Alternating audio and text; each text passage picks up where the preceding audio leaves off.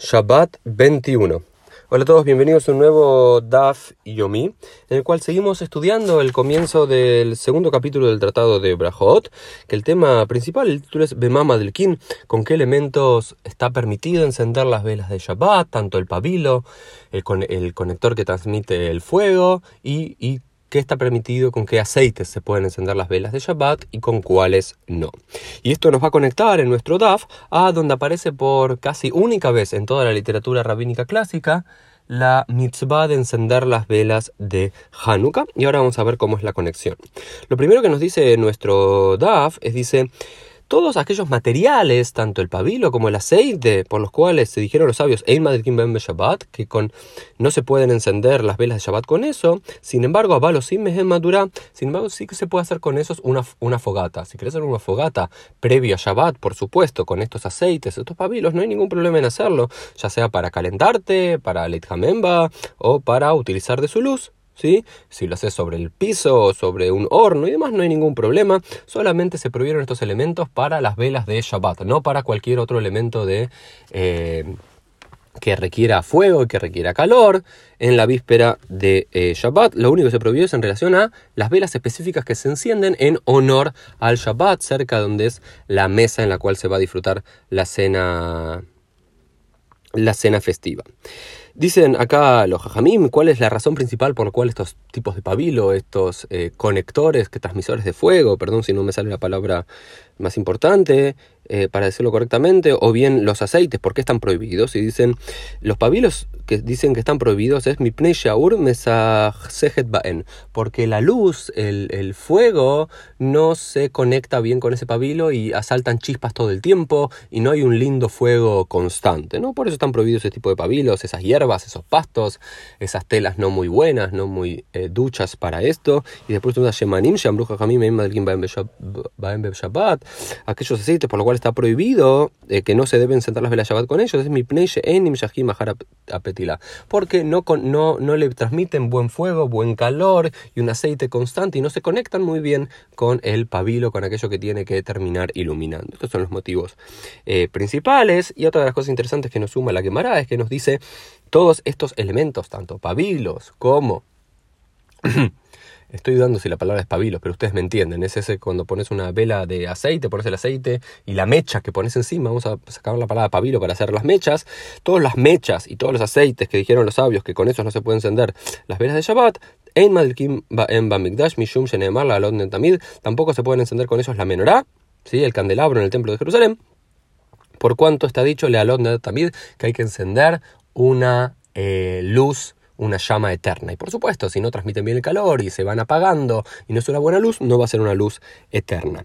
Y esto es lo que conecta finalmente con Hanukkah. Hanukkah es Hagaurim, la fiesta de las luces, y como nosotros sabemos, la fiesta de las luces en el judaísmo es el otro momento en el año judío en el cual también estamos obligados a encender ciertas velas para cumplir una mitzvah, que no son las velas de Shabbat, sino que son las velas de Hanukkah. Entonces la pregunta básica de la quemará, siguiendo esta lógica, es, ¿se pueden utilizar estas mechas, estos aceites, que en Shabbat se dice que no se pueden para Shabbat, si para Hanukkah o tienen el mismo estatus y hay dos posturas, la de Rab una y la de Rab una es, no, los mismos aceites y los mismos mechas que no se puede eh, usar en, Shabbat tampoco se pueden utilizar para las velas de Hanukkah. ¿Por qué?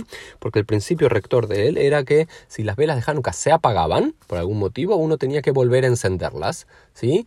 Em, y que uno podría utilizar esa luz de Hanukkah para, para, uso personal, para leer o para comer ahí al lado, digamos, para utilizarse. Entonces, estas velas, si se llegasen a apagar, uno las, podría, las debería volver a encender y no está bueno volver a encenderlas en, en Hall los días de la semana y mucho menos en Shabbat, que estaría prohibido. Entonces, hay que utilizar supuestamente buenas mechas y buenas, eh, buenos aceites. Sin embargo, hay otra postura que es la de Rabbi Zeira, amarra eh, el nombre de Rab, que dice Petilotu Shmanim Shambru Jajamim Em Madelkim Baem Beshabbat, Madelkim Baem Behanuka, Baem Beholo, Baem Beshabbat.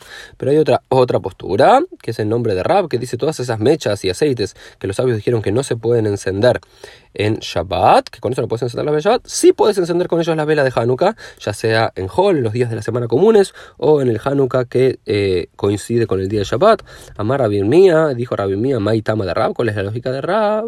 Es eh, Kadva en Sakukla, que si se llegan a apagar las velas de Hanukkah, no hay obligación de volver a encenderlas. Entonces, bueno, si no era el mejor de los aceites, la mejor de las mechas, vos le encendiste un tiempo, ya está, ya cumpliste con la mitzvah, no es necesario volver a encenderlo. Y Beazur le leorá, y estamos prohibidos de hacer uso de esa luz, por lo cual no hace falta que sea una gran luz, una luz importante, simplemente para cumplir la mitzvah, unos minutos y ya está.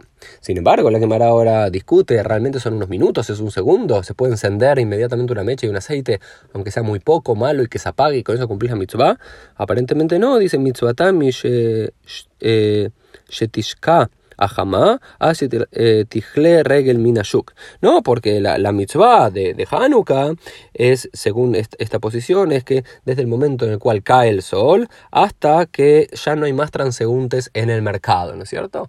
Eh, digamos que generalmente dicen 40, 50 minutos después de la salida de las estrellas, media hora después, que era el momento en cual los mercados cerraban del todo. Entonces todo ese tiempo donde la gente todavía volvía a sus casas de los trabajos o de la sinagoga de rezar o del mercado, tenían que estar las luces de Hanukkah encendidas. Entonces realmente necesitarías que estén mucho tiempo encendidas. Eh, sin embargo, después la quemará, contrarresta y dice, no, eso es solamente el shiura, es solamente para el shiur la medida básica. Es decir, que uno cuando enciende las velas de Hanukkah, uno debería calcular por lo menos todo ese tiempo, digamos, para decirlo sencillamente, que debería durar una hora. Sin embargo, si por algún motivo, por eh, que el aceite es malo, porque la mecha es mala o porque había una soplada de viento y se apagó, no es necesario volver a encenderlo. Simplemente te dicen, cuando las preparas, preparalos para este fin, para este tiempo. Si duran menos, duran menos.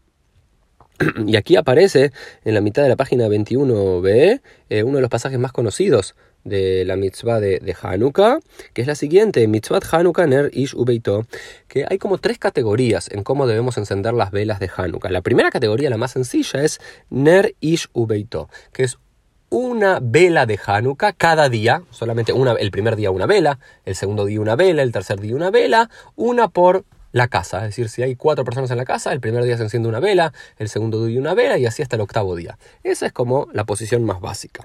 Uma, Umeadrin y los que son un poco más exigentes, más estrictos, Nerlehole Had Behad. No, que en realidad cada día de Hanukkah, cada integrante del hogar tiene que encender una vela. Es decir, si hay una sola persona en la casa, el primer día enciende una, el segundo día enciende una, y así sucesivamente según esta segunda posición. Sin embargo, si hay dos personas en la casa, el primer día encendes dos, el segundo día dos, es decir, cada persona una vela. Y la posición más, más estricta de los más exigentes es Umeadrin, Minameadrin, los, hay dos posiciones dentro de esta tercera posición. Yom Rishon Madlik Shmona, Mikan eh, Pojet Beoleg. La escuela de y dice sobre esta posición es que el primer día uno debería encender ocho velas, según la escuela de Shama, y el segundo día siete, seis, cinco, cuatro, tres, dos, hasta el último día una vela. ¿Por qué? Porque hay dos principios que dice. Uno es por los, eh, los días que eh, están hasta los días que van quedando. Es decir, cada día vas marcando la cantidad de días de Hanukkah por los días que se van eh, yendo, ¿no es cierto? Entonces, el primer día quedan ocho días de Hanukkah, por lo cual encendes ocho velas. El tercer día quedan ¿ok? Eh, seis días de Hanukkah, por lo cual encendes seis velas y así sucesivamente va cayendo. Y otra opción es por los Keneged eh, Farei e Hag, por los eh, sacrificios que se hacían en el Hag, que en que iban descendiendo día a día en cantidad.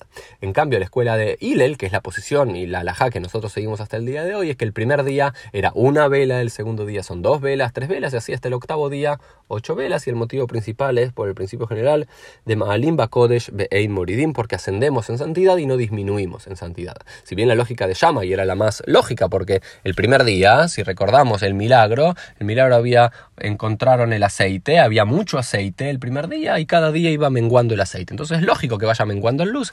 En cambio, Hillel toma otro principio general, es decir, vamos de abajo para arriba en la vida siempre. Si empezamos con un poquito de luz, vamos aumentando en luz y no disminuimos en luz y no disminuimos en santidad.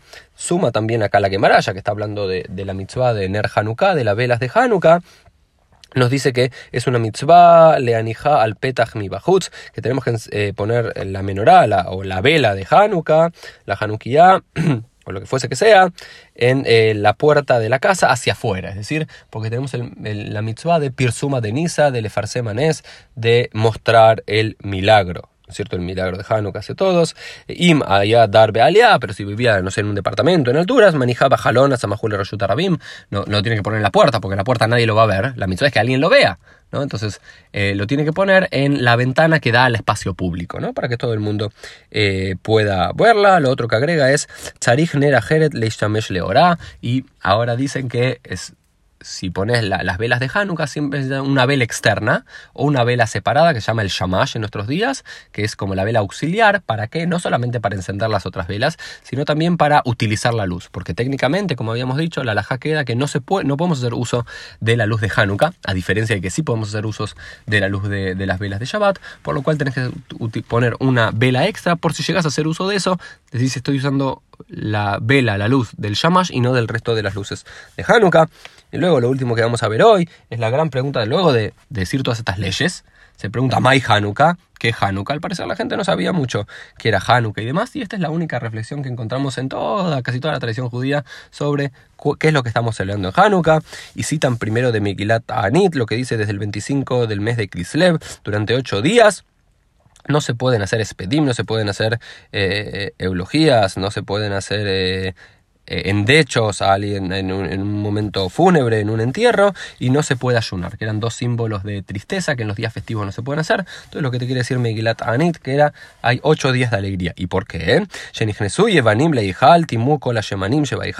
Cuando los griegos entraron al santuario, impurificaron todos los aceites del santuario, que llega Abraham, Malhut, pero cuando el reino de los hashmoneos, de los macabim, eh, se rebeló y vencieron, Badku velo matzu era shel shemen shayamunach bejotamosh el Kohen Gadol, y buscaron y revisaron en todos lados y no encontraron sino solo una pequeña vasija de aceite que tenía el sello del Kohen Gadol, del sumo sacerdote, es decir, que era ese aceite era cayer para encender la menorá en el templo, veloya bo el aleadlik yomehad, pero ese aceite solamente calcularon que iba a durar un día, pero un milagro ocurrió y con ese aceite pudieron encender la menorá durante ocho días. Y le llana a Jeret el próximo año que va un beasum yemim tobim bealel beoda. Y el año siguiente, en recuerdo de este milagro, que tiene que ver mucho más con el milagro del aceite que con la victoria de los macabeos, ¿no? Es una interna política de los propios rabinos que recuerda que la quemará del milagro divino del aceite. Al año siguiente decretaron una fiesta y unos días festivos de cánticos y de agradecimientos a Dios por esto que sucedió. Esto es un poco de Hanukkah. Mañana seguiremos con el próximo DAF estudiando un poquito más de lo que es Hanukkah según la tradición judía. Nos vemos mañana.